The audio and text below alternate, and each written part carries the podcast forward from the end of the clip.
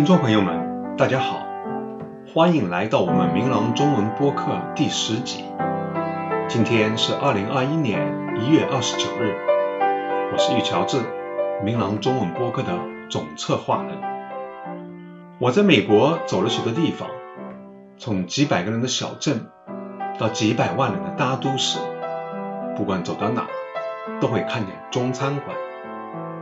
从远处一看，挂个红灯笼，竖个楼字招牌，晚上十点过后还亮着灯的，肯定是中餐馆。可是，中餐馆是如何取他们的名字的？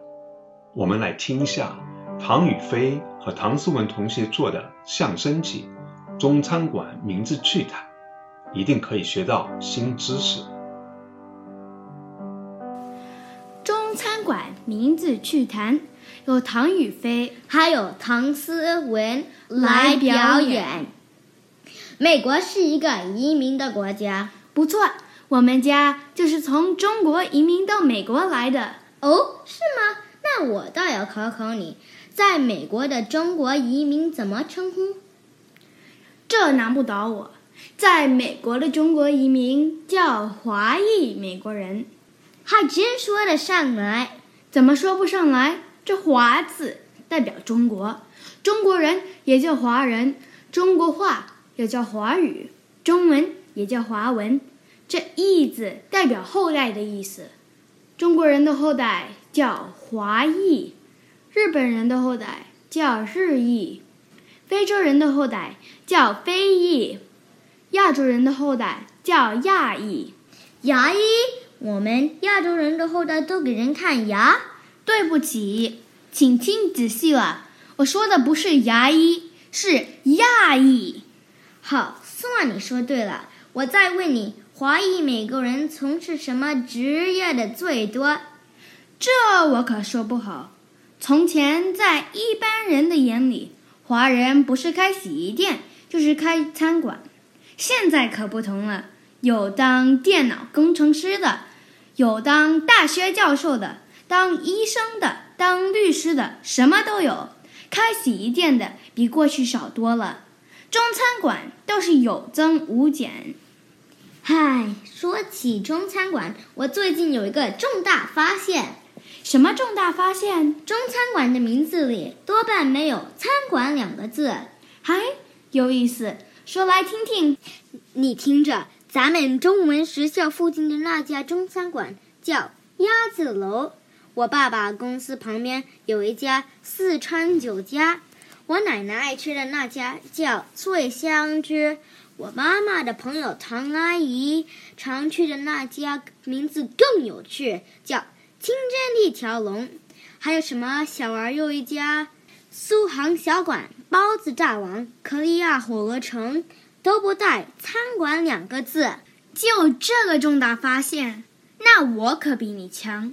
你说的这些名字虽然不带“餐馆”两个字，我可是一听就知道各家餐馆的特点。真的？当然真的。我问你，鸭子楼是不是做北京烤鸭特别好吃？不错。四川酒家做的是四川菜，苏杭小馆。做的是苏州、杭州菜，对吗？这不稀奇，这些名字里就有地名嘛。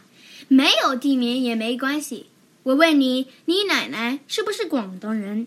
她爱去的醉香居是不是广东餐馆？是啊，是啊，这你是怎么知道？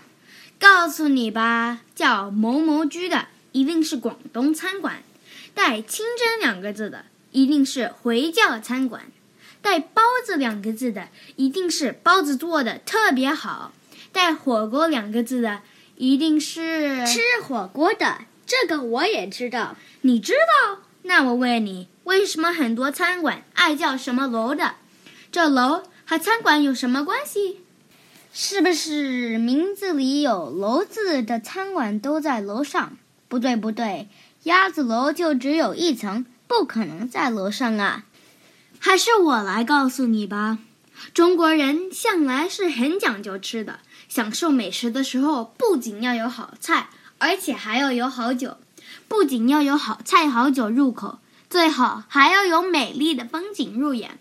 观赏风景当然是楼上比楼下好，所以自古以来的餐馆饭店，楼上的位置总是最受欢迎的。久而久之，很多餐馆就以楼来命名。这下我明白了，怪不得很多餐馆爱叫某某酒楼，原来就是除了好菜好饭，还有好酒好风景的意思啊！看不出，你还真聪明。当然，既然楼成了中餐馆的别名，起名某某酒楼的中餐馆就不一定非得要有楼才行。你说的是那没有楼的鸭子楼啊？可不是嘛！怎么样？下一次看到翠花楼的，十有八九是北方菜。要想吃辣的，进了桃香居就得叫苦连天了。我们这一季播客快结束了，下一集将播出闲谈几，新冠病毒消亡后，你最想做什么？我们下一次再见。